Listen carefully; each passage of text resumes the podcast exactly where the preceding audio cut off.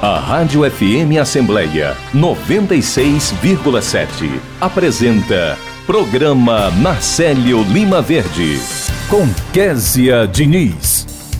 No programa desta quinta-feira, dia 22 de fevereiro de 2024, a gente conversa com a psicopedagoga da Célula de Psicopedagogia do Departamento de Saúde e Assistência Social aqui da Alesse, Joana Dark de Paula, que traz orientações sobre os cuidados com a saúde no início das aulas. O repórter Silvio Augusto acompanha as atividades em destaque aqui na Assembleia. Hoje também é dia de Dicas de Português, o quadro do programa Narcélio Lima Verde, em parceria com as edições Inesp da Assembleia.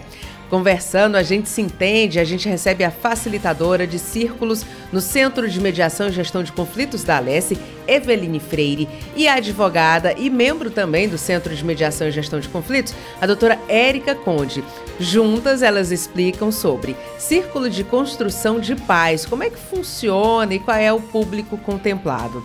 Tem entrevista ainda com a coordenadora da qualificação do servidor da Alessia, Norma Davi, que fala sobre a qualificação do servidor da Unipasse, a universidade aqui do Parlamento.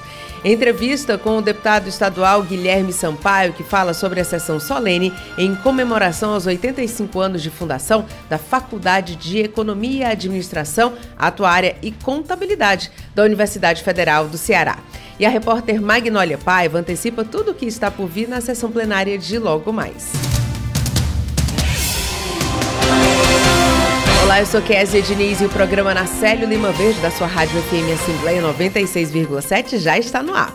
Você pode acompanhar o nosso programa por meio do aplicativo Rádio FM Assembleia que está disponível para os celulares Android. Já para quem tem iPhone, é possível conferir o nosso programa pelo aplicativo Rádiosnet. E claro, você pode acompanhar pelas ondas do rádio na 96,7 e pelo YouTube. Nosso canal no YouTube é Rádio FM Assembleia. Você pode ainda participar do nosso programa enviando algum comentário ou sugestão. É só mandar mensagem para o nosso WhatsApp. 859-8201-4848. Eu agradeço a você desde já pela companhia. Vida e qualidade. Passou o período do carnaval e agora é necessário reforçar os cuidados com a saúde das crianças e dos adolescentes que recentemente retomaram as aulas. Por isso é importante ficar bem atento às mudanças de comportamento que podem afetar a rotina dos estudantes.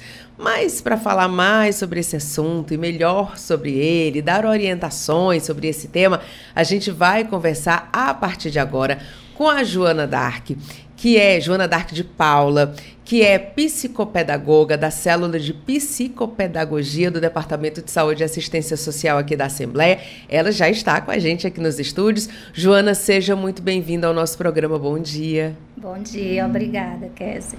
Joana, depois do carnaval, o pessoal diz que o ano começa depois do carnaval, né? E aí é, vem também a questão da volta das aulas e aquela organização toda. Agora vai, o ano vai começar, a gente tenta colocar rotina.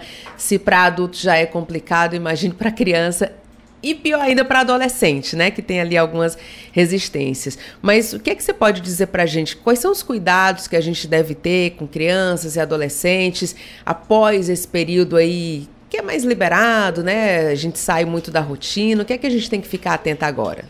Exatamente. É, teve um período das férias, veio o carnaval praticamente, né? Então agora realmente dá-se início o ano letivo. Quer dizer, é importante ficar atento já desde, desde o início algumas mudanças que a criança, o adolescente pode apresentar é, relacionado à escola, né?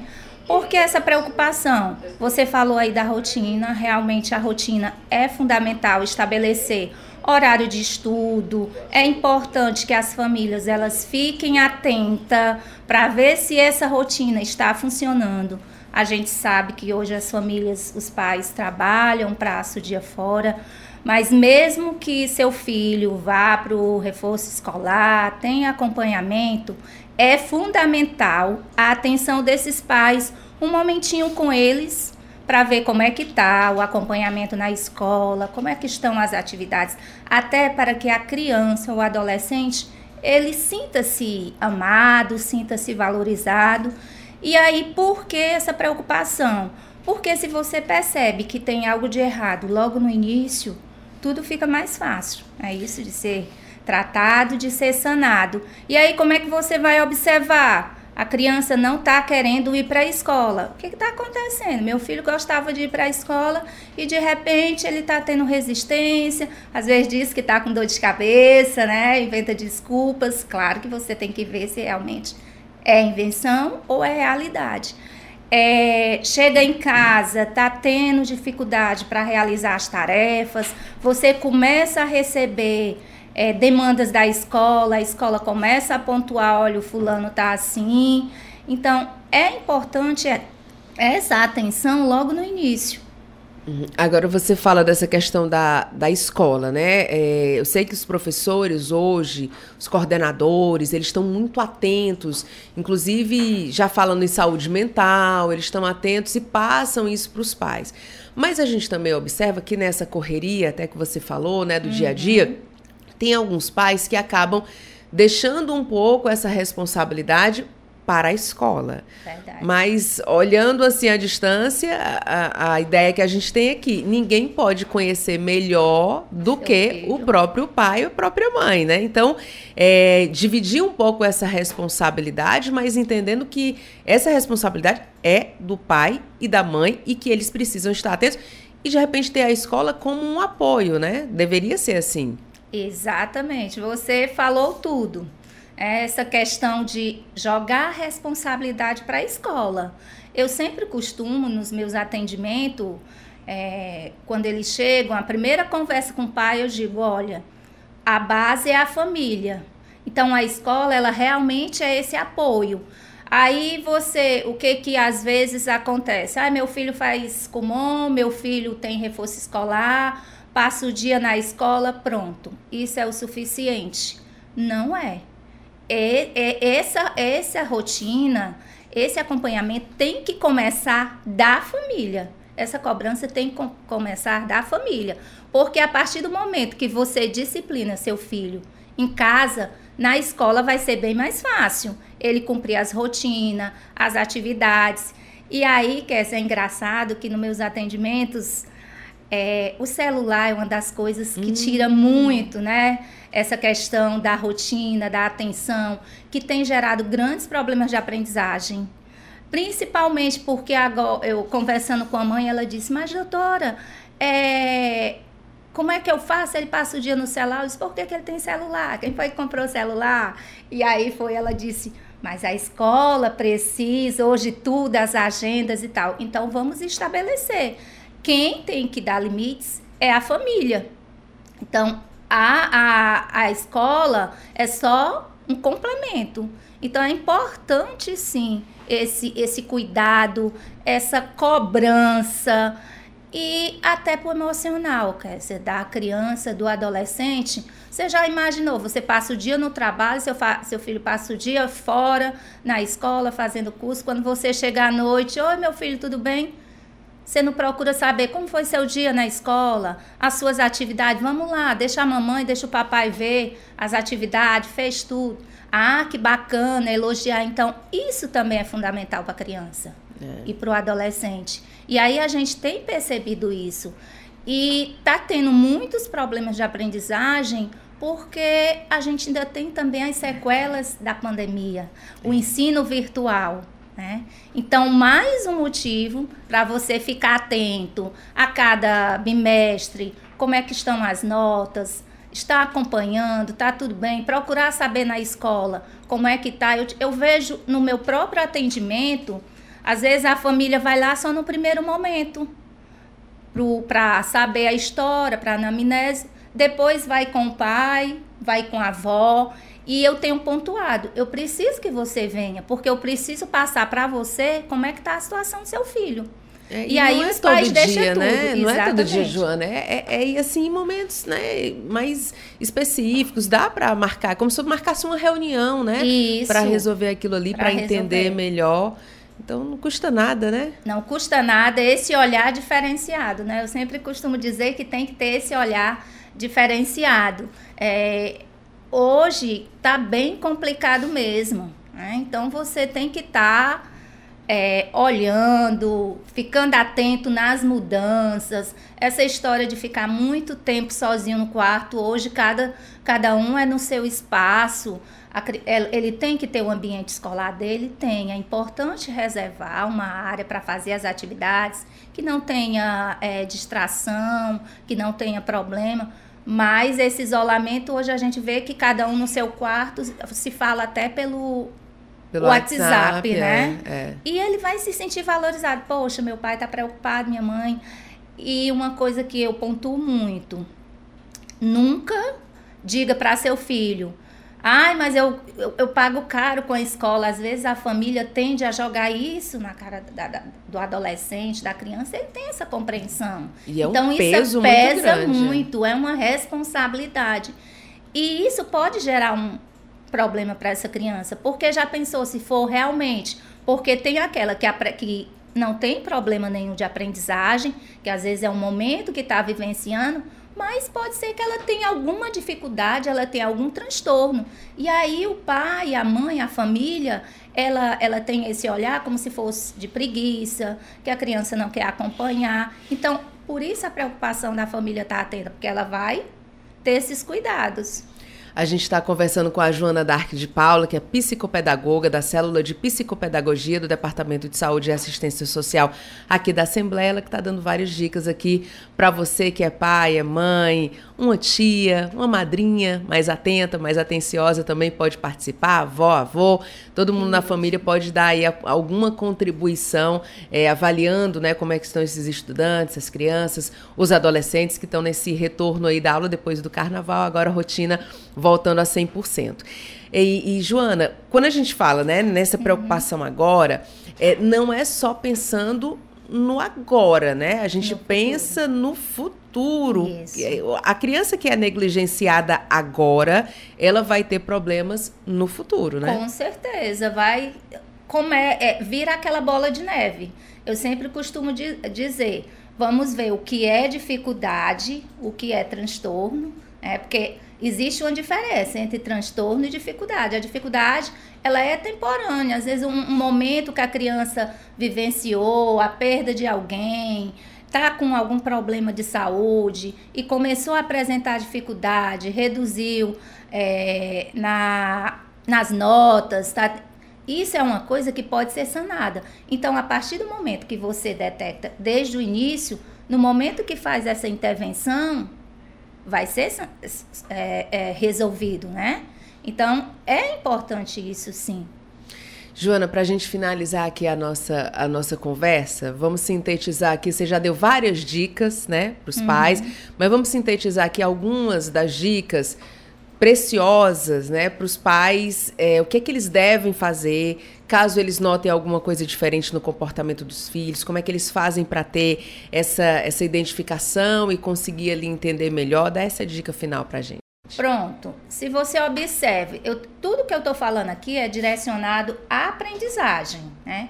Se você começa a observar, seu filho, você não recebia reclamações da escola, de repente você começa a, re, a, a receber reclamações dizendo que ele não presta mais atenção, que ele está inquieto, que ele conversa demais, as notas baixaram. Isso é o primeiro passo para você já ter um sinalzinho de alerta. Na, em casa, não não está conseguindo realizar as atividades só, está sempre dependendo do outro. Você sa sabe que aquilo ali a criança ela tem condição de resolver e não está conseguindo solucionar todo todo momento tem que estar tá alguém do lado. É outra dica. Claro que você tem que observar como é que está a rotina, né? Então, se você observa criança triste, toda na hora de, de ir para a escola sempre está inventando uma desculpa. É impressionante, Kézia, mas tem demais. Às vezes acontece alguma situação, ou na escola, ou alguma coisa que aconteceu fora, e aí ela começa a dizer: Eu não quero ir para a escola. Sinalzinho de alerta: o que está acontecendo? É? Então, apareceu essa situação. É você, a princípio, eu oriento procurar realmente um psicopedagogo por quê? E a escola, ela é, ela é muito companheira nesse sentido. A escola, ela pontua. E na maioria das vezes, ela já encaminha. Então, procurar um psicopedagogo. Esse psicopedagogo vai fazer uma avaliação com essa criança, com esse adolescente. Detectou, através dessa avaliação, que está tendo alguma dificuldade ou existe algum transtorno, aí ele vai fazer as intervenções dele. Então, de acordo com a demanda dessa criança, ele vai fazer um planejamento de intervenção para poder trabalhar aquelas dificuldades ou aquele transtorno. Depois que ele realiza isso, no final ele vai ver essa criança, ela realmente, ela está precisando só do psicopedagogo ou ela precisa tá a questão emocional tá mexida, porque a demanda da aprendizagem, na maioria das vezes, ela está vinculada ao emocional, ela está vinculada à questão da família, da rotina. Então, são coisas que, se realmente é, aquele grupo, escola, família, fizer acontecer, é possível solucionar. E aí, diante do acompanhamento, aí a gente vai ver quais as necessidades que tem. Ah, precisa de um psicólogo. O psicopedagogo não consegue trabalhar só. Vamos lá encaminhar para o psicólogo é, tá com problema na leitura e na escrita, precisa de uma intervenção de um fono para saber se tem algum problema de dislexia, disgravia, que a dislexia é muito difícil você diagnosticar, encaminha. Então a gente vai direcionar para os profissionais, na maioria das vezes precisa de um neuropediatra, a gente direciona para os profissionais que podem fazer uma avaliação e dar uma resposta. Tá certo? Fingir que o problema não existe não vai resolver o problema, né? A gente tem que enfrentar e quanto antes melhor, aproveitando essas dicas que a Joana Dark está dando aqui para os nossos ouvintes. A Joana, que é psicopedagoga, tem experiência nessa área, ela fica é, na célula de psicopedagogia do Departamento de Saúde e Assistência Social aqui da Assembleia. Você que é servidor, inclusive, já pode tirar algumas dúvidas, pode procurar, né, Joana, pode, o pessoal do departamento. Só, é só reforçando aí, Kézia. É, porque, como você diz, fingir que, que não tá vendo não adianta. Por quê? Vai passando, tem a história, é, o conselho, tem a história que a criança não pode ficar reprovada. E aí o que que acontece? Chega um momento, vai passando de série em série, vira uma bola de neve. E aí quando chega lá na frente não dá mais para você fazer esse resgate.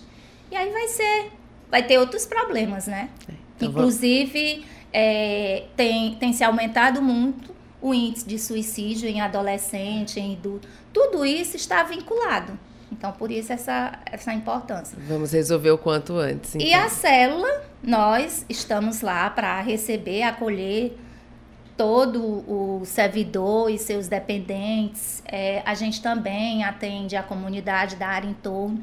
Então, nós estamos lá para servir e tentar solucionar, resolver é, da melhor forma, né? Nossa cela agora teve um destaque, nós tivemos a aprovação de uma de uma aprendente que é acompanhada na cela é, na faculdade de medicina. Ai, que legal! Foi, teve uma matéria, nós tivemos, essa, essa adolescente é acompanhada pela nossa psicopedagoga doutora Micheline, e há cinco anos ela tentava essa aprovação.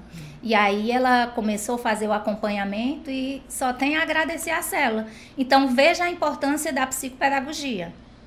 É, a capacidade estava dentro dela já, mas ela precisava organizar, né? Exatamente. né? E, e, isso é o mais comum. Né? A, a, a, a criança chega, o adolescente com o adolescente, eu já converso, já explico para ele. Ontem mesmo eu estava conversando com o adolescente, ele disse Tia, ainda me chama de tia. Tia, eu fiquei em três matérias. Aí eu disse, ai, foi. Aí ele, mas eu tirei nove, dez. Eu disse, isso significa o quê?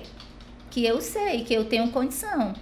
Ele mesmo me deu a resposta. É. Era essa a resposta que eu queria ouvir. Então, um acompanhamento, uma atenção diferenciada é fundamental. E sem, sem contar, Kézia, que essas crianças, esses adolescentes, eles vão se sentir mais amados. O amor está acima de tudo.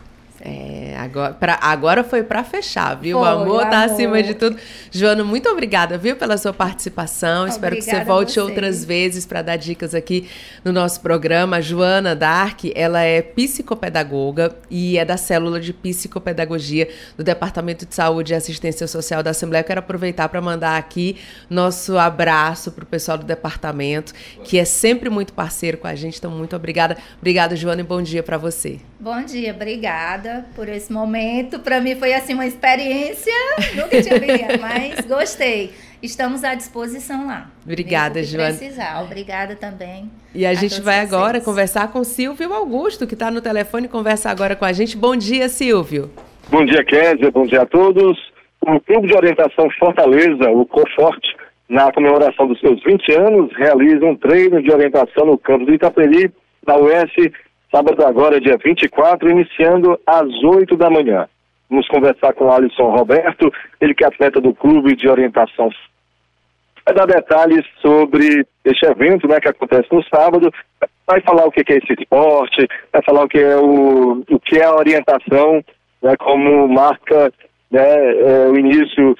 Aliás, o treino de corrida de orientação, como eu disse agora, marca o início das provas e etapas e campeonatos no estado no ano de 2024. Então ele vai falar sobre esse esporte e sobre o dia 24. Bom dia, Roberto. Bom dia, Silvio, tudo bem? É, a orientação é um esporte bastante inclusivo, é uma corrida que ela se destaca por ser uma corrida que a gente chama de uma corrida que você precisa usar muito a cabeça. É, você recebe um mapa na largada e através da escolha de rotas, de melhor percurso, de posicionamentos, de referências, de uso de bússola, você vai ter que encontrar determinados pontos de acordo com o seu mapa, seguir a rota orientada. É, como a gente fala com as crianças quando a gente dá as instruções, é uma caça ao tesouro. E esse treino que vai acontecer agora no dia 24, sábado pela manhã, nós estamos convidando toda a população fortalezense a se fazer presente. Vai ser um evento gratuito para convidados, para vocês conhecerem o esporte. Nós já estamos contando com cerca de 180 pessoas inscritas, né, o que é um recorde para a gente, para a orientação cearense. É, esperamos vocês lá. Né? A nossa federação, que se chama FECORE, né, a Federação Cearense de Orientação, ela está entre as 15 do país e, é, e fica entre as três mais bem é, representadas e tem um trabalho reconhecido pela própria Confederação Brasileira de Orientação. Existe uma federação aqui no Ceará. Isso, a federação, assim como o nosso clube, também comemora 20 anos agora em 2024. É, a nossa federação é composta por sete clubes, né? O Conforte é só um deles, então os outros clubes funcionam muito parecido com o futebol. Os clubes se organizam com seus atletas para disputar o, o, os campeonatos cearenses, regionais e nacionais. Roberto, é, explica mais sobre o que é a orientação, porque ela passa por pontos de controles, né? Tem um percurso, fazendo o tempo menor possível, como é que é? Isso, orientação é um esporte muito desafiador, né? Na verdade, assim, você só recebe o seu mapa com o que você tem que procurar os pontos na largada. Você não tem a condição de pegar o mapa antes, ficar analisando estudando por onde você vai correr. A partir daquele determinado momento que você parte com esse mapa, você vai ter que seguir mediante o que você entende daquele terreno, como eu falei, das escolhas de rotas. Ah, o exemplo mais real que eu dou é esse: são colocados pelo organizador da prova 40 pontos num determinado percurso. Por exemplo, agora na US, vão ser colocados 40 pontos de controle. Em cada categoria, um pega 15, outro pega 12, outro pega 14, depende do nível e do sexo e da idade do atleta. Então tem atleta correndo para todo lado. É interessante isso. Você não você não vai achar que está errado quando vem um atleta na contramão, porque ele pode estar tá pegando outros 15 prismas, que a gente chama de prisma, diferente dos seus. Mas também não larga todo mundo junto, que é para não correr os atletas da mesma categoria iguais. São, são largados atletas tipo de 10 em 10. Então, tem várias largadas durante uma prova de orientação. E ganha, obviamente, dentro da sua categoria, aquele que faz no menor tempo. Lembrando que participam crianças, adultos, é, idosos, jovens. Não, a gente chama de corrida de orientação, mas pode se fazer caminhando, trotando, vai no ritmo de cada um. É um esporte muito inclusivo. Esse esporte é dividido em quatro categorias: novato, bravo, alfa e elite. Isso, exatamente. Os novatos são exatamente os nossos amigos convidados que vão agora no sábado. Eles vão receber orientações instruções de como funciona o esporte. Inclusive, sábado agora, de forma é, é, diferenciada, nós vamos entregar aos atletas, a todos eles, os, os, equipamentos de conferência de tempo que são usados nas provas oficiais, que a gente chama de CICARD, e Depois que o atleta novato ele está bem familiarizado com o esporte, ele passa para a categoria Bravo, que é uma categoria intermediária. Quando ele participa um, dois anos da Bravo, ele vai para a Alfa, que é uma categoria de um, de um nível muito mais alto. Mas os atletas de elite são aqueles realmente, como o próprio nome diz, são aqueles que vivem do esporte, praticam ele todo dia, que inclusive existe uma seleção brasileira formada na maioria por militares que representam o Brasil nas categorias internacionais. Se quiser se inscrever para sábado ainda dá tempo? Pronto, pode me procurar no meu telefone, vou deixar aqui à vontade, Alisson Roberto, é o telefone 99752-1903, ou procurar o Instagram do nosso clube, é Conforte CE, Conforte com Temudo, Conforte CE, é só ir lá no direct e escrever pra gente aquele que, aquela pessoa que está nos escutando agora, que quer agora, a partir de hoje, fazer esse esporte, como é que faz? Pronto. Na verdade, sábado agora o treino é muito bacana, porque é um percurso que a gente chama de sprint. O que é um percurso sprint? É dentro de um meio urbano. A UES é um meio urbano. Nós já tivemos provas aqui em Guaramiranga, no centro de Fortaleza. É, então você pode ir com a roupa de academia e um tênis de corrida comum. Basta me procurar, procurar o nosso Instagram, Conforte CE, escrever, ou mesmo aparecer lá na UES. Olha, eu vim aqui, escutei falando do esporte lá na FM Assembleia, quero participar do treino. Você vai ser muito bem recebido e a gente agradece pela sua presença. Muito obrigado, Conversamos com Alisson Roberto, atleta do Clube de Orientação Fortaleza, falando sobre os seus 20 anos, né? Ele será comemorado sábado agora, com um treino de orientação no campus do Itaperi, na UES, iniciando às 8 da manhã, vai até às 11 horas e 30 minutos. Então vai até às 11 e meia da manhã. Rádio FM Assembleia com você no centro das discussões. Obrigada pela sua participação, Silvio Augusto, falando ao vivo aqui da Assembleia Legislativa, agora 8 horas e 27 minutos. A mãe descobriu um texto muito bonito lá no cantinho de um caderno da filha. Era um bilhete escrito para a professora dela. Dona Lúcia leu emocionada. Querida professora, estou escrevendo essa carta para agradecer o que você tem me ensinado e também para dizer o quanto você é importante na minha vida. Você é muito legal. Ensina jogos, brincadeiras, explica tudo direitinho e com muita paciência. Tá sempre alegre e anima a gente. É uma amiga que sempre posso contar. Vou ficar grande, mas nunca vou esquecer esse carinho todo. Obrigada por você existir. Oh, filha. Faça como a dona Lúcia. Acompanhe a vida escolar de seus filhos Além de surpresas como essa, você vai fazer a sua parte. Precisamos de todos pela educação. A educação muda o país. Unicef, em parceria com o movimento Todos pela Educação. Apoio Rádio FM Assembleia 96,7. Entrevista. A Escola Superior do Parlamento Cearense realiza cursos de qualificação para os servidores. E quem traz mais informações sobre esse assunto é a coordenadora de qualificação do servidor aqui da Alesse, Norma Davi, a quem eu agradeço pela participação. Norma, seja muito bem-vinda ao nosso programa. Bom dia. Bom dia, muito obrigada. Nós aqui agradecemos. Norma, é Davi ou é David? É Davi, é Davi mesmo. Davi, né? Tá, então falei certinho. Sim.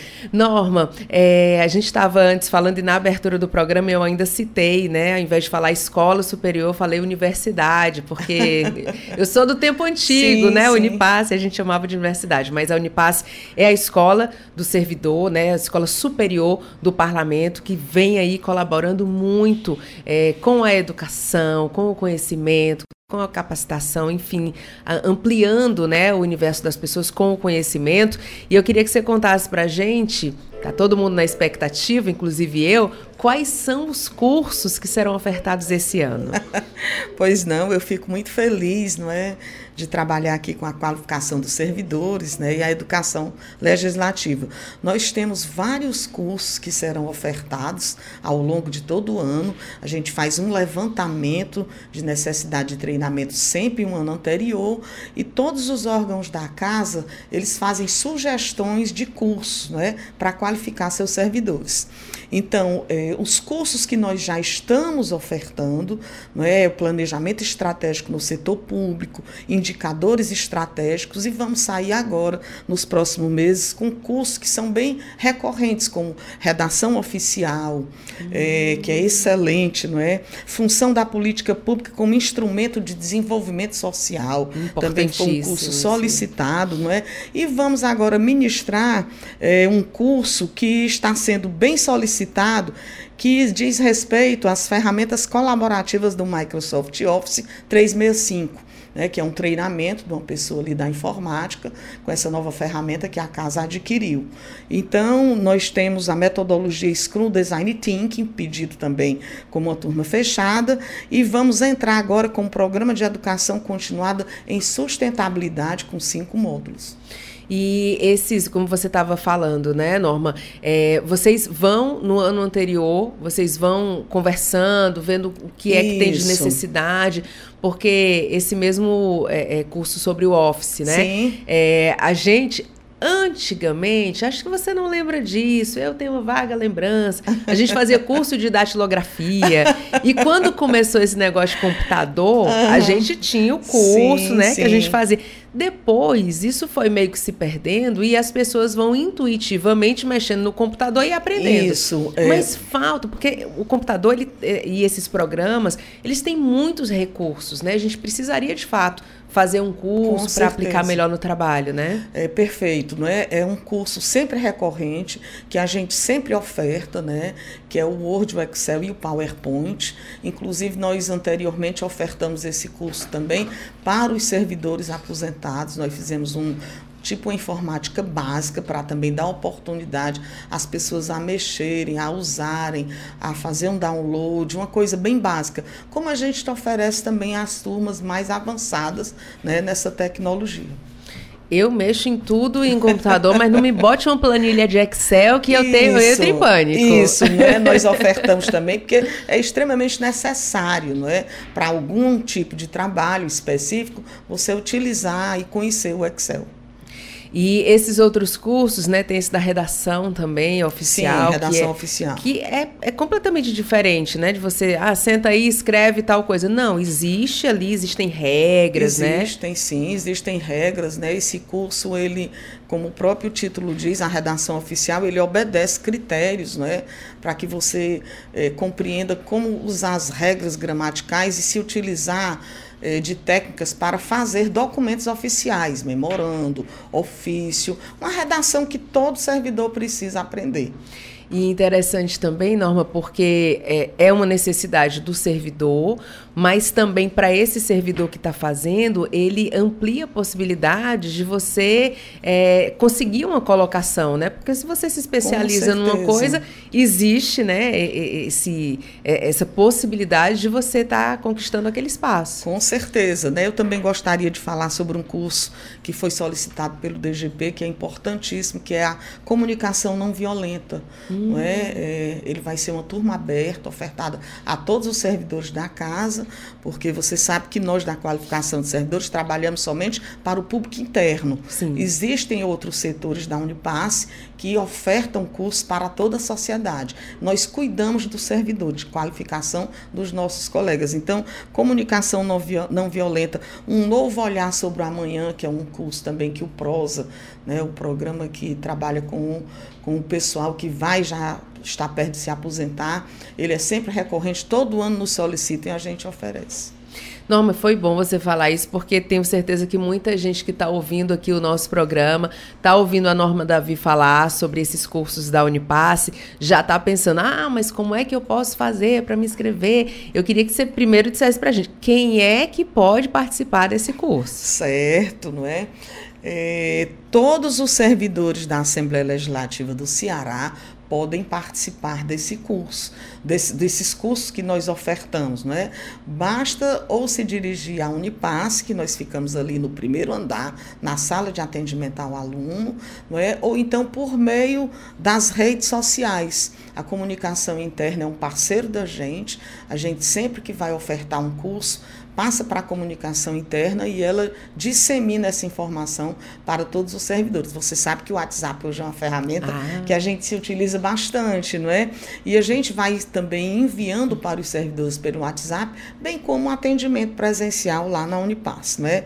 É, quero dizer também que nós estamos numa gestão muito boa na frente da Unipass, a deputada Gabriela né, Aguiar, que é uma humanista, não é? uma professora também, e nossa diretora Lídia Lourinho, que é uma acadêmica e tem esse olhar voltado mesmo para é, a educação legislativa.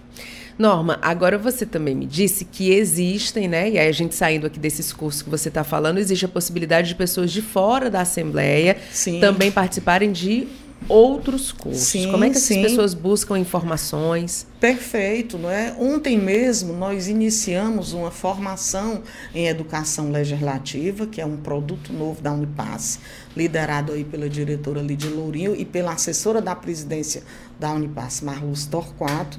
Esse curso iniciou com uma aula sobre democracia e parlamento aberto, voltado para a sociedade com foco nos gestores municipais foi assim incrível a aula de ontem, foi um sucesso. Então, é, perceba que a gente não cuida só do servidor público interno, nós também temos um, voltar, um olhar voltado para a sociedade e agora com foco nos municípios. Você sabe que o município ele fica às vezes mais distante, não é, aqui do nosso parlamento. E a gente trabalha com a ferramenta Zoom, trabalha de forma remota, muitos cursos voltados para eles. Nós temos a nossa colega Suerda, que coordena a extensão, que são cursos voltados principalmente para os municípios. E quem estiver ouvindo agora a gente num município diferente, alguém em Câmara Municipal, enfim, é, e, e, tiver esse interesse, tiver um grupo ali interessado em fazer um curso determinado, como é que faz para abrir esse diálogo com vocês e de repente aí ter essa ah, possibilidade? Sim, nós vamos ter o maior prazer em receber todo mundo para um café. Né? Inclusive as pessoas podem até é, é, conversar sobre qual demanda é, aquele grupo ou, ou, da comunidade aqui mesmo da capital ou de determinado município necessita. A gente forma o curso junto com o gestor, do jeito que ele quiser, consegue os professores, porque nós temos um banco de talentos com vários professores. Né? O nosso trabalho é ofertar a educação legislativa, que é muito necessária hoje, a educação política, não é? Que a com gente certeza. trabalha para isso, né? para que a democracia aconteça por meio da, da educação. A gente está conversando com a Norma Davi, que é coordenadora da qualificação do servidor aqui da Alesse. Norma, Recado final aqui para quem está acompanhando o nosso programa. Você já convidou para um cafezinho, Sim. mas vamos reafirmar aqui. Quem tiver alguma sugestão de curso ou quem quiser fazer algum curso, né, desses que já estão é, disponíveis, como é que as pessoas devem se comunicar? É, pode ser é, presencial, você já falou, mas pode ser também pela, pelas redes sociais. Com certeza, né? Eu tenho muito orgulho do meu trabalho. Não é? Nós, a equipe toda da Unipasse trabalha de forma muito unida. Não é? Quero deixar registrado aqui que ano passado nós ofertamos 43 cursos e alcançamos 1.199 servidores da casa. É muita né? gente. Muita gente. A gente gosta muito de fazer a educação legislativa acontecer.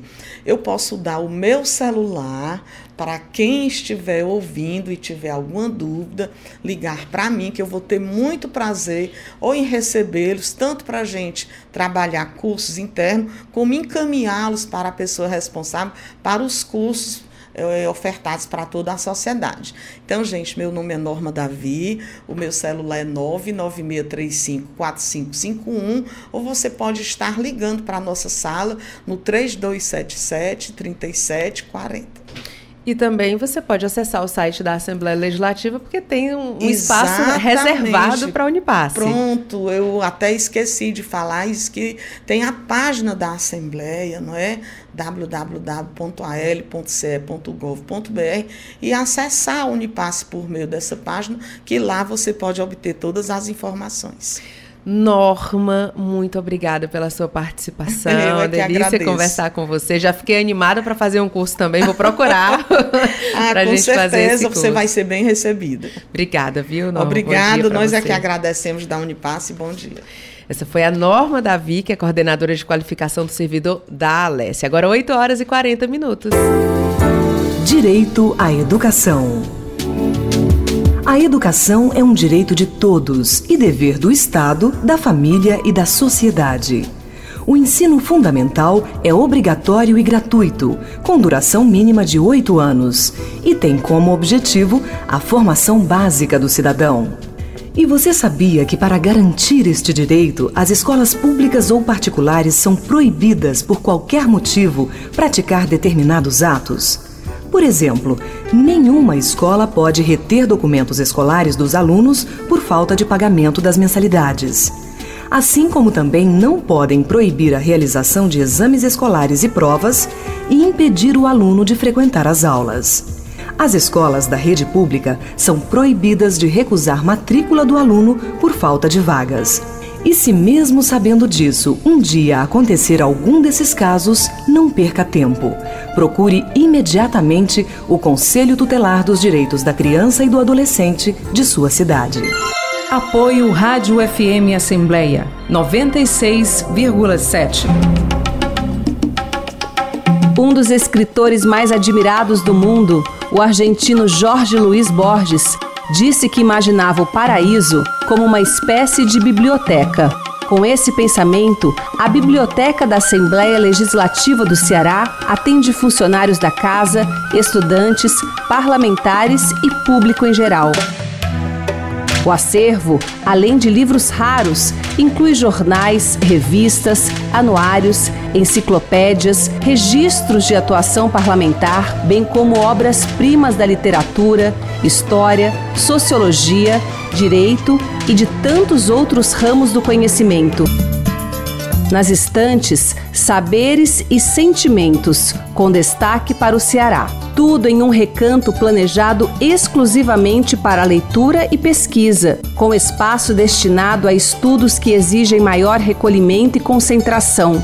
Um lugar adequado para aqueles que fazem de uma boa biblioteca uma espécie de paraíso. Compartilhar iniciativas. Esta é a meta da Assembleia Legislativa do Estado do Ceará. Rádio FM Assembleia 96,7. Com você, no centro das discussões.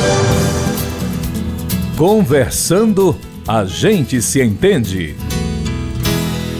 No quadro de hoje, a facilitadora de círculos no Centro de Mediação e Gestão de Conflitos da Alesse, Eveline Freire, detalha: Círculo de Construção de Paz. Como é que funciona? Qual o público contemplado? Primeiro eu quero agradecer a participação da Eveline, que já está aqui nos nossos estúdios.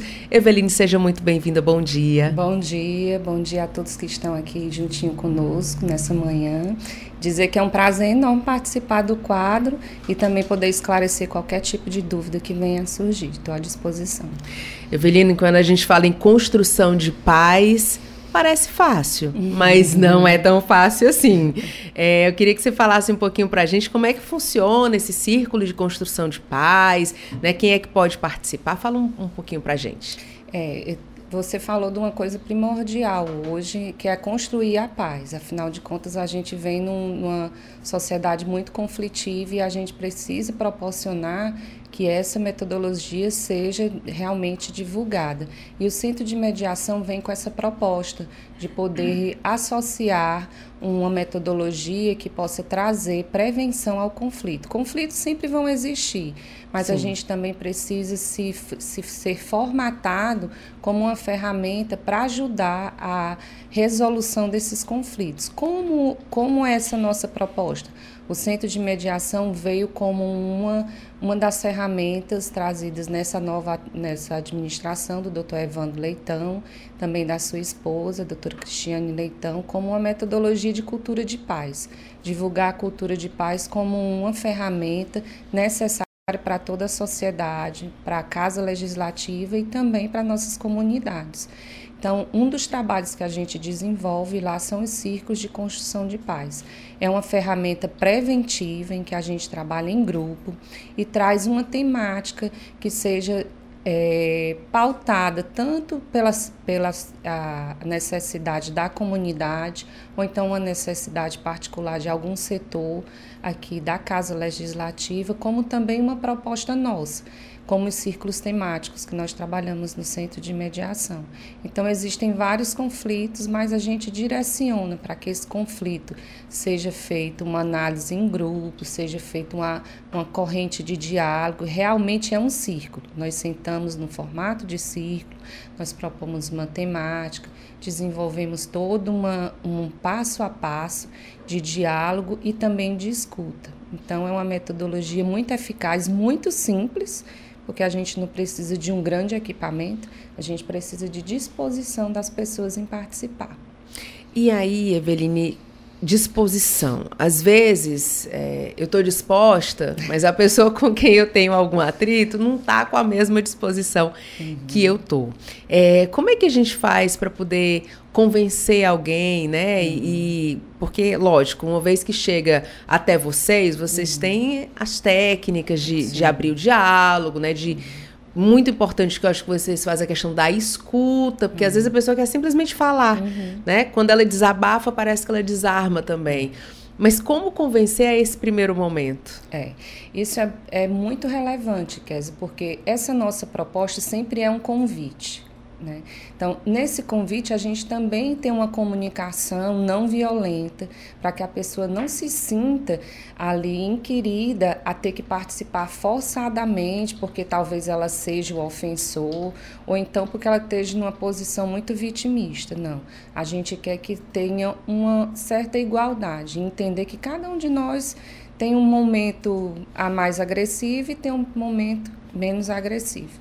Então, nessa participação de vir fazer um convite, é, a gente trabalha muito a conscientização de que tentar falar sobre aquele conflito é uma das melhores técnicas para se resolver, porque calado a gente não vai muito longe. Né? Às vezes a gente engole certas coisas, mas chega um momento que explode. E esse diálogo é muito importante. Entender que todos nós passamos por essa dificuldade.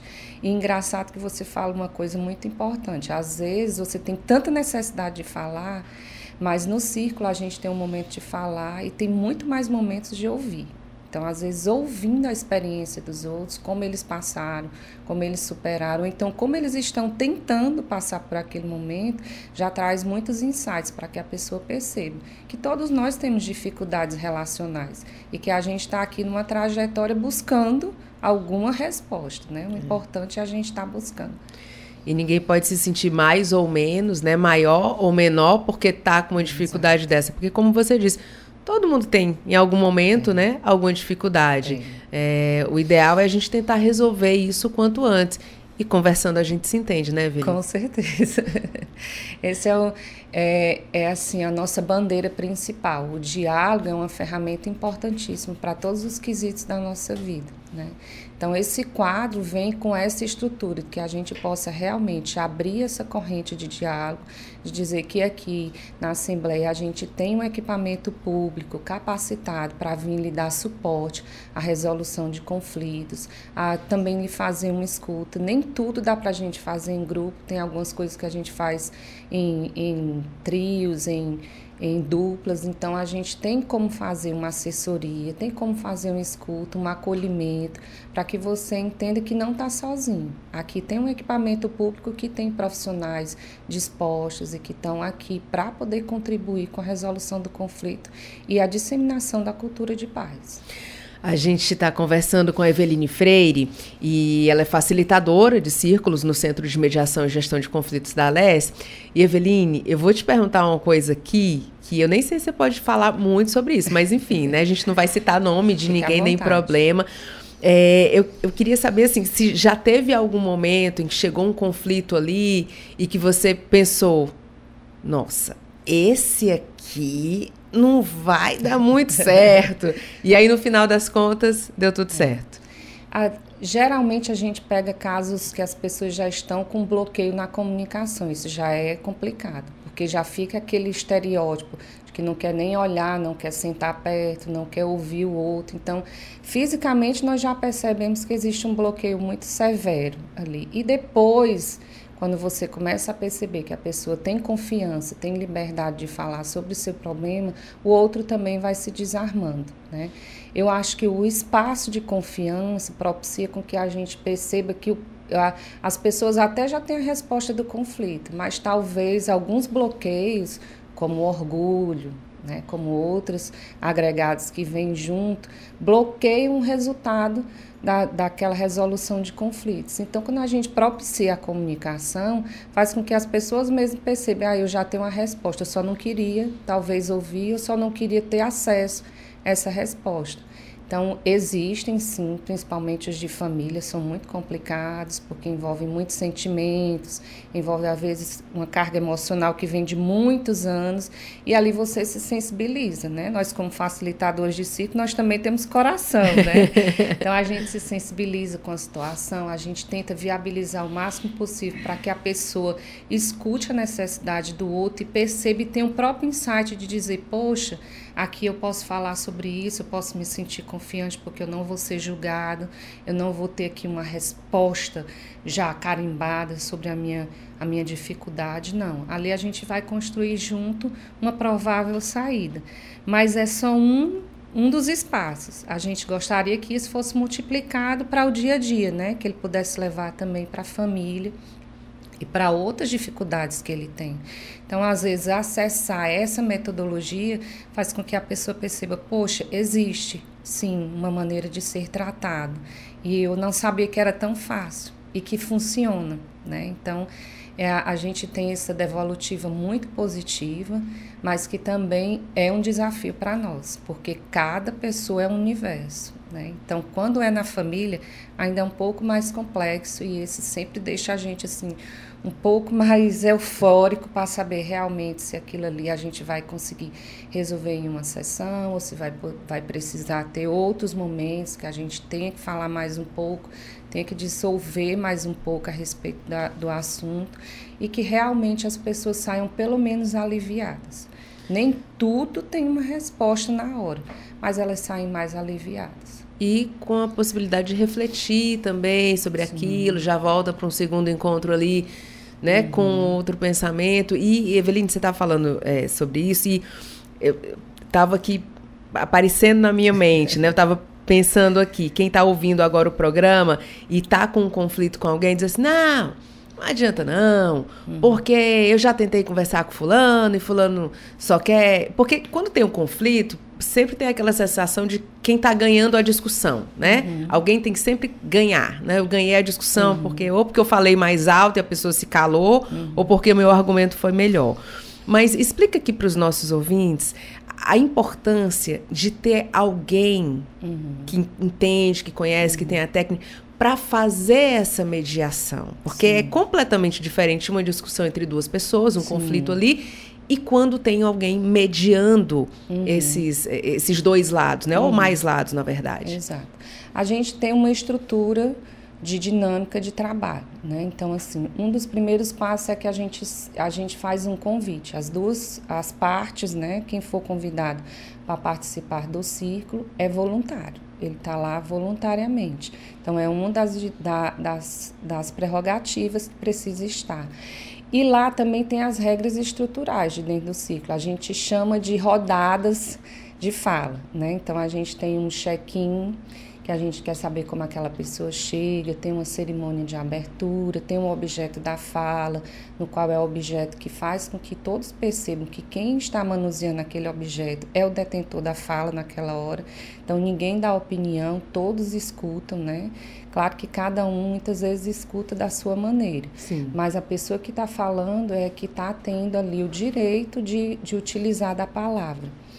Depois tem um, uma pergunta norteadora, que é uma pergunta que nós colocamos como aquela provocação que precisa ser respondida dependendo da temática do círculo que nós propomos, né? E depois tem um check-out, uma cerimônia de encerramento. Então a gente tem uma metodologia de acolhimento, de trazer as pessoas para quebrar um pouquinho dessas barreiras, né? Claro que quem é facilitador sempre tem, tem que ter aquela dinâmica de falar e deixar as coisas mais apaziguadas possíveis. Né? Então, aplicar todo esse passo a passo faz com que a pessoa se sinta segura, protegida, de que aquele lugar é sigiloso, que não vai ser um lugar de julgamento, mas vai ser um lugar em que a gente possa dialogar sinceramente sobre o que está acontecendo. Eveline, quem agora está ouvindo o programa e já sentiu que esse é o momento de resolver aquele uhum. conflito, como é que faz para chegar até vocês? Pronto, nosso centro de mediação está localizado aqui no Departamento de Saúde, no terceiro andar Fica localizado na Avenida Pontes Vieira, 2348, no quarto andar. Mas nós também temos a disposição de atender via telefone no 2180 6313, também no WhatsApp, né, que hoje em dia é a nossa, nossa grande ferramenta de comunicação, no 981 32 7434. Você também pode agendar via internet no, no www.ales.gov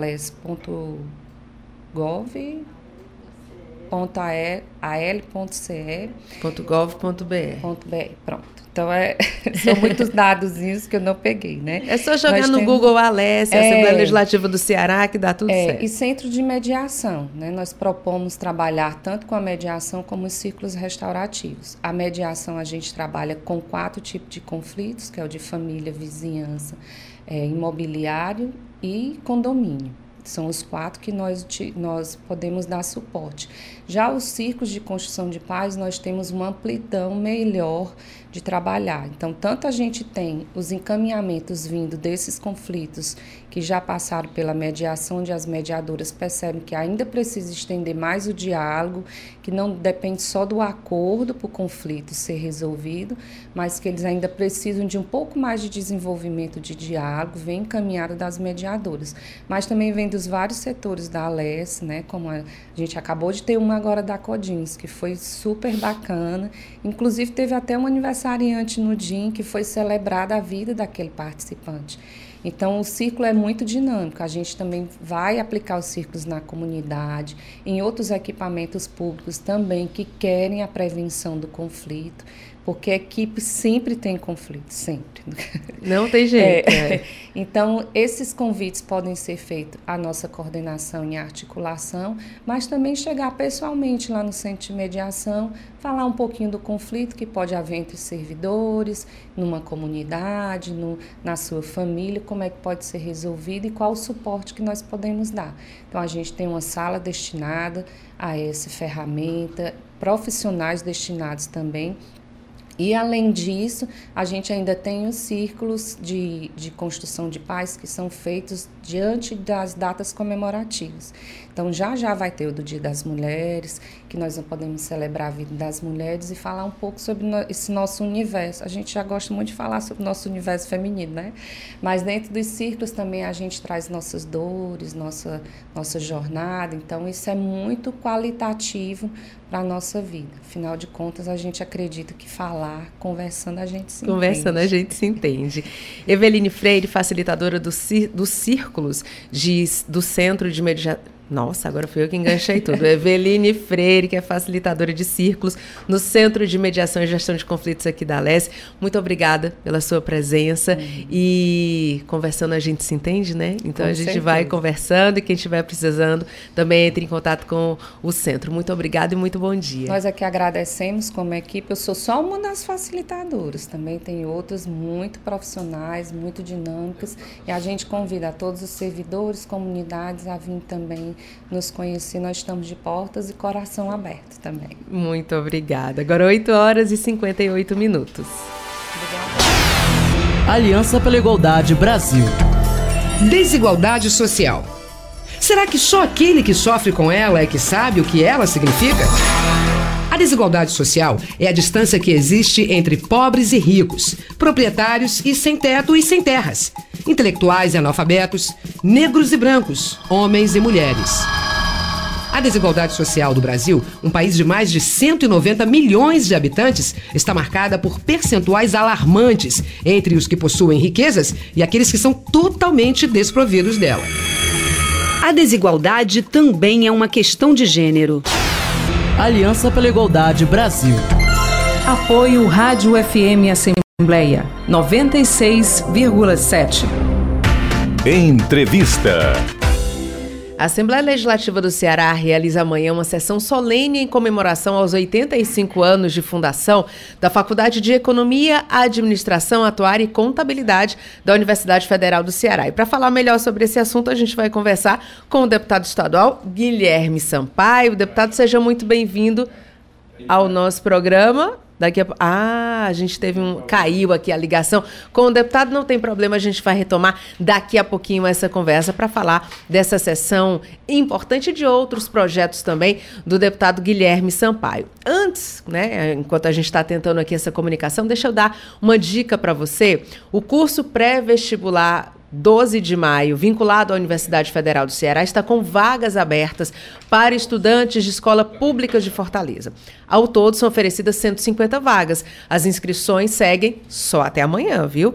Para fazer a inscrição, o curso pede uma ajuda de custo de 38 reais. As provas de seleção acontecem no dia 25 de fevereiro. O curso oferece aulas noturnas de segunda a sábado, tem laboratório de redação, tem material didático para Enem, simulado, curso de matemática, enfim tudo completinho para você. Para se inscrever, você deve ir até a biblioteca do curso é, ao lado do centro acadêmico da Faculdade de Medicina da UFC, de 8 da manhã até as 8 da noite. As aulas começam no dia 1 de maio. Agora a gente vai conversar com o um aluno nota 10, Silvio Augusto, que já está na linha com a gente. Silvio, é com você.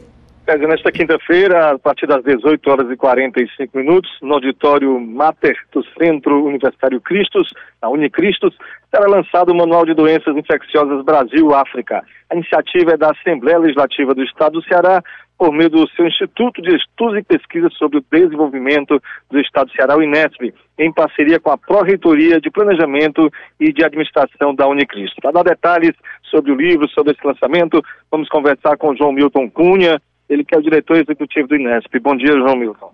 Bom dia, querida Kézia, querido Silvio. Mais uma vez, a Assembleia Legislativa, por meio do seu programa editorial Edições INESP, nesse caso específico, Kézia, da comunicação com Silvio Augusto e com o doutor João Milton. É, agradecer aqui a participação deles. A gente vai tentar retomar, claro, essa essa comunicação enquanto a gente está na linha, deputado? Ah, então vamos voltar então a conversar com o deputado estadual Guilherme Sampaio. Alô? A gente estava falando sobre a realização da sessão solene em comemoração aos 85 anos da Faculdade de Economia. Deputado, seja muito bem-vindo ao nosso programa. Bom dia. Obrigado e a todos os ouvintes do programa na Célia Lima Verde. É um prazer estar aqui com vocês de novo. Deputado, prazer é todo nosso. Eu queria que o senhor falasse um pouquinho dessa iniciativa, né? Fazer essa homenagem à Faculdade de Economia, que é tão importante, 85 anos de fundação. Queria que o senhor contasse para a gente um pouco sobre essa é, a importância da faculdade e essa homenagem que vai ser feita amanhã.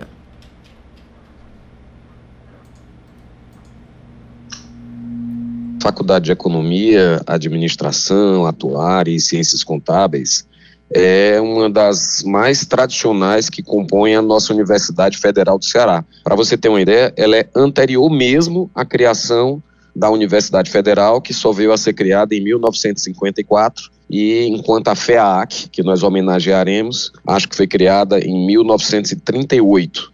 É um dos espaços mais qualificados de formação de profissionais em nível de graduação e pós-graduação nessas áreas que eu citei: economia, ciências contábeis, atuária, administração e inclusive secretariado. São 3 mil alunos que compõem a comunidade discente dessa universidade, quase dessa faculdade, quase 150 é, profissionais do magistério, professores e professoras. Eu me senti especialmente honrado, pessoalmente feliz com essa oportunidade, Kézia, porque eu tive a honra de ser aluno da FEAC. Eu sou formado em Ciências Contábeis por essa faculdade e ainda por cima tive o privilégio de ser aluno do meu pai, que foi professor durante décadas na Universidade Federal e no curso de Ciências Contábeis, ministrando a cadeira de, de Contabilidade Pública. Se aposentou é, como professor da Universidade Federal, na FEAC,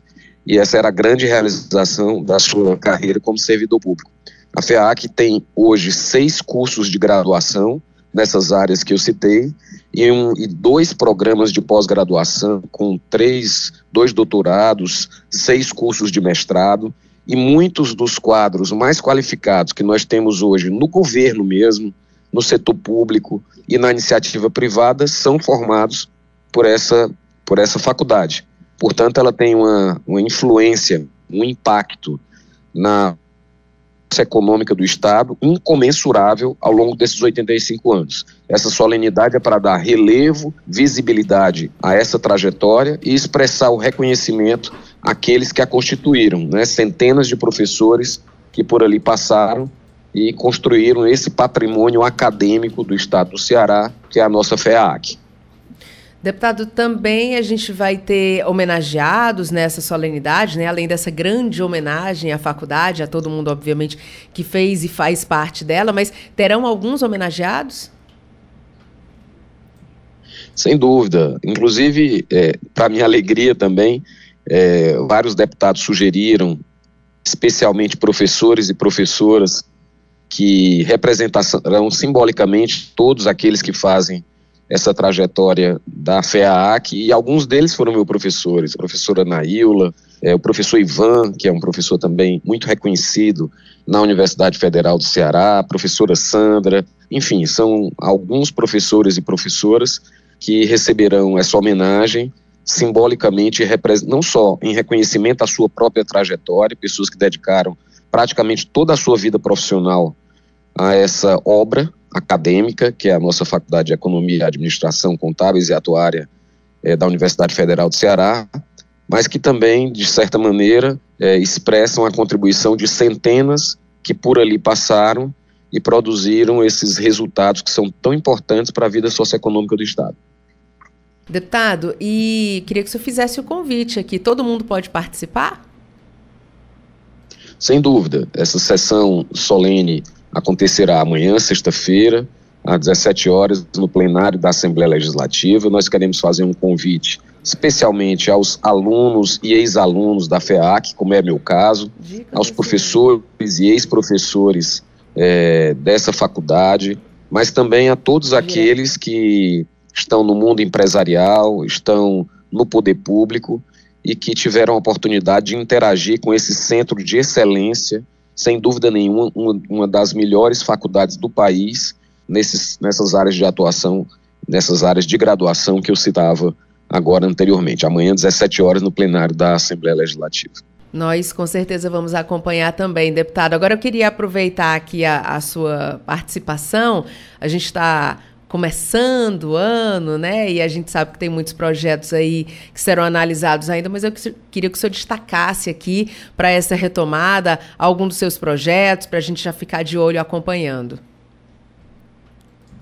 Verdade, Kézia. Exemplo do que eu fiz em 2021, quando eu assumi pela primeira vez o mandato de deputado, eu apresentei agora, no início do ano, um pacote de projetos que foram produto do esforço da nossa assessoria ao longo do recesso e também da nossa relação regular, da nossa conversa constante com as pessoas que nós representamos na Assembleia Legislativa. Os educadores, os profissionais de saúde, diversos segmentos da população. Eu costumo fazer um mandato muito é, em diálogo né, com aqueles que eu represento. Em diálogo direto, através de reuniões nos bairros, nos territórios do Ceará, em diálogo através das redes sociais, e isso é, traz muito conteúdo e instiga a nossa produção parlamentar. Então, apresentei agora um pacote de projetos, tem outro em elaboração. Um deles diz respeito a, a um estímulo aos motoristas para que eles cumpram as leis do trânsito, estabelecendo a possibilidade de terem desconto ou até mesmo isenção na hora de renovar sua carteira de estudante, se eles não tiverem pontos em função de multas de trânsito, porque muitas vezes a gente tenta coibir né, as infrações de trânsito aplicando multa, aplicando a penalidade. Mas é importante também reconhecer, estimular e até premiar aqueles motoristas, aqueles cidadãos que cumprem muito bem as obrigações. Então, nós estamos propondo que aqueles motoristas que não têm pontuação por multa de trânsito tenham desconto ou até mesmo isenção na hora da, de renovar suas carteiras de motorista em relação às taxas que são cobradas pelo Detran. Nós estamos propondo também uma ideia que já foi implementada pelo município de Fortaleza, por sugestão do Sindiúti, o Sindicato dos Professores e Professoras, que é um programa através do qual o Estado disponibiliza é, microfones amplificadores para os professores são aqueles amplificadores portáteis que muitas vezes o professor anexa aqui, é, fixa no, na roupa, no cinto, etc. E isso permite que o professor não force a voz. Para você ter uma ideia, o maior motivo de afastamento dos professores de sala de aula em relação a problemas de saúde é exatamente são exatamente as patologias relacionadas às cordas vocais. Então, a possibilidade de disponibilizar esse tipo de equipamento, que não é um equipamento tão caro, que já foi implementado aqui na Prefeitura de Fortaleza, enquanto eu era vereador, na discussão com a Prefeitura e com o Sindicato Único dos Trabalhadores em Educação, previne não só problemas de saúde para os professores, mas também é, evita gastos de substituição desses mesmos professores pelo Estado. Assim também, em diálogo com os profissionais de saúde, apresentamos um projeto para que a vacina contra herpes zoster passe a fazer parte do calendário do programa de vacinação do governo do estado, da política de saúde do governo do estado. A herpes zoster, especialmente após a pandemia, passou a surgir com muita frequência. É, é uma doença que é decorrente do vírus da catapora e ela causa consequências muito graves. São é, erupções, é, ela ataca os nervos e elas são é, provoca erupções na pele que causam coceira, causam dor. Ela é uma doença que demora bastante tempo para ser curada. Eu mesmo já tomei a minha vacina contra a herpes zoster, mas ela ainda não faz parte do público.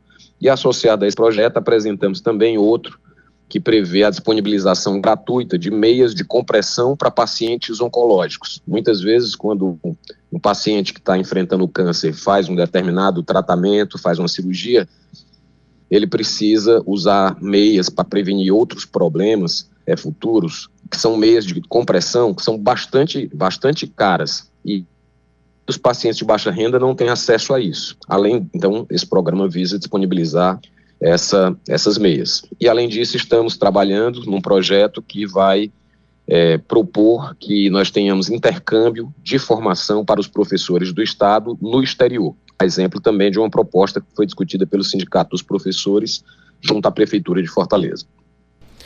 Deputado Guilherme Sampaio, com muitos projetos aí importantes aqui para a nossa sociedade. A gente vai acompanhar, claro, todos eles. Quero agradecer muito a sua participação e desejar muito sucesso nessa caminhada aqui no Parlamento Estadual. Bom dia para o senhor e muito obrigada. Muito Agora... grato, Kézia. Um grande abraço aí para os seus ouvintes. Agora 9 horas e 12 minutos e a gente vai direto retomar a comunicação com Silvio Augusto. Silvio, agora sim, hein? É isso, Ken. Estamos de volta aqui com o João Milton Cunha, ele, diretor executivo do INESP, que vai falar sobre o lançamento do Manual de Doenças Infecciosas Brasil-África, que acontece hoje a partir das 18 horas e 15 minutos na, no Centro Universidade, no Centro Universitário Cristos, a Unicristos. Bom dia, João Milton. Bom dia, querida Késia, bom dia, amigo querido Silvio. Mais uma vez, a Assembleia Legislativa do Estado do Ceará, por meio do seu programa editorial Edições Inep, lança importante obra de coletivo de autores, de acadêmicos de medicina, de professores doutores, especialmente coordenados pela professora Melissa Soares Medeiro, a professora titular de doenças infecciosas, né? e aí traz uma temática muito interessante, que são patologias que você encontra em países tropicais, né? No caso, nós temos aí o foco se tratando da relação Brasil e África. É, e aí eu, é, diz respeito a, a vamos, vamos, compreender como a medicina tropical, importante publicação nessa, que a Assembleia, mais uma vez, faz uma parceria com a importante academia, que é a Unicristo, e que é o curso da Faculdade de Medicina da mesma universidade. Romildo, com esse tema, né, é um tema importante que fortalece engrandece aqui o parlamento. Não tenha dúvida, mais uma vez a gente consegue cumprir a nossa missão institucional de poder servir o povo do estado do Ceará. No caso, nós até estendemos, né, nós estamos aí tratando de uma obra é, é, multidisciplinar ligado à área de saúde que tem um aspecto intercontinental. Né? Nós estamos falando de patologias comuns ao Brasil e à África e aos países africanos, produção científica de coletivo de autores, professores, doutores da área de medicina e acadêmicos de medicina de uma universidade particular renomada como é a Unicristo. É, o Neto também vai, vai, participar de mais dois lançamentos, um amanhã, sexta, e outro na segunda-feira. Amanhã, aqui às 10 horas, no hall da, é do anexo 2, que fica localizado, o, a sede é do Inesp, estaremos lançando importante obra do autor Tiago Paulino, com ilustrações Silva Barros, que trata de obras de cordéis vicentinos, entre versos de caridade. É uma contribuição da literatura de cordel a uma interpretação da religiosidade do povo nordestino. E o Inesp, mais uma vez, presente, o autor é de Quixadá. Aproveito também, Kézia, para fazer uma conclamação aos escritores cearenses, aos, aos jovens talentos, a talentos que ainda não tiveram a oportunidade de publicar, que nos procurem aqui na Assembleia, né, no anexo 2, no quinto andar, marquem uma reunião com o grupo editorial do Inesp, para que a gente possa analisar uma proposta de publicação. É nosso interesse tratar de temas cearenses, da gastronomia, a cultura, da historiografia, a geografia, do jornalismo a, ao esporte, né? Tudo que diz respeito ao interesse do povo cearense é interesse da Assembleia Legislativa do Estado do Ceará. Muito obrigado. Tá aí conversando com João Milton Cunha de Miranda, e diretor executivo do INESP, falando sobre o lançamento do Manual de Doenças Infecciosas Brasil-África, que acontece hoje a partir das 18 horas e 45 minutos no auditório Mater do Centro Universidade Cristo, a Unicristo. Rádio FM Assembleia com você no centro das discussões. Obrigada pela sua participação, Silvio Augusto. Uma última informação: o governador Eumano de Freitas lamentou, nesta quinta-feira, o ataque sofrido pela delegação do Fortaleza Esporte Clube lá em Recife, em Pernambuco. Após um empate contra o esporte, o ônibus do Fortaleza foi apedrejado na saída da Arena Pernambuco.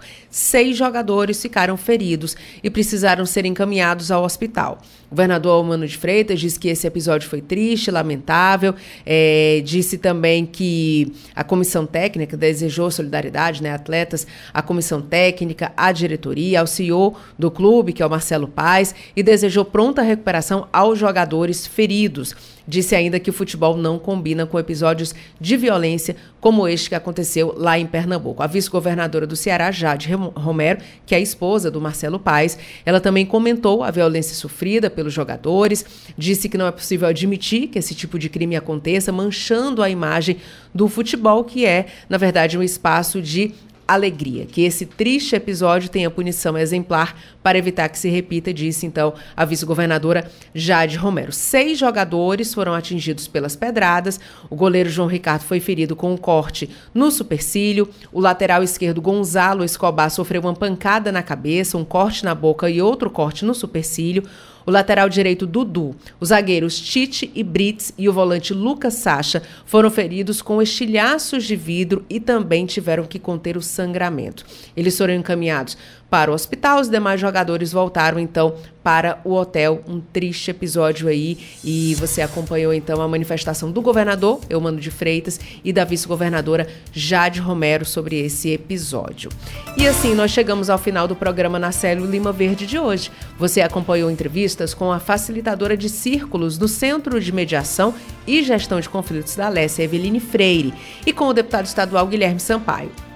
Conversamos também com a psicopedagoga da Célula de Psicopedagogia da, do Departamento de Saúde e Assistência Social da Assembleia, Joana Dark de Paula, e com a coordenadora de qualificação do servidor da Alesse, Norma Davi. O repórter Silvio Augusto acompanhou os principais acontecimentos aqui na Assembleia. E além de mim, Kézia Diniz, a equipe do programa Narcélio Lima Verde reúne na coordenação Laiana Vasconcelos, repórter Silvio Augusto, direção multimídia Rodrigo Lima e Márcio Medeiros, operação multimídia Rodrigo Lima, redes sociais Vanessa Cordeiro. A coordenação de programação é de Ronaldo César e Tarciana Campos é a gerente geral da Rádio FM Assembleia.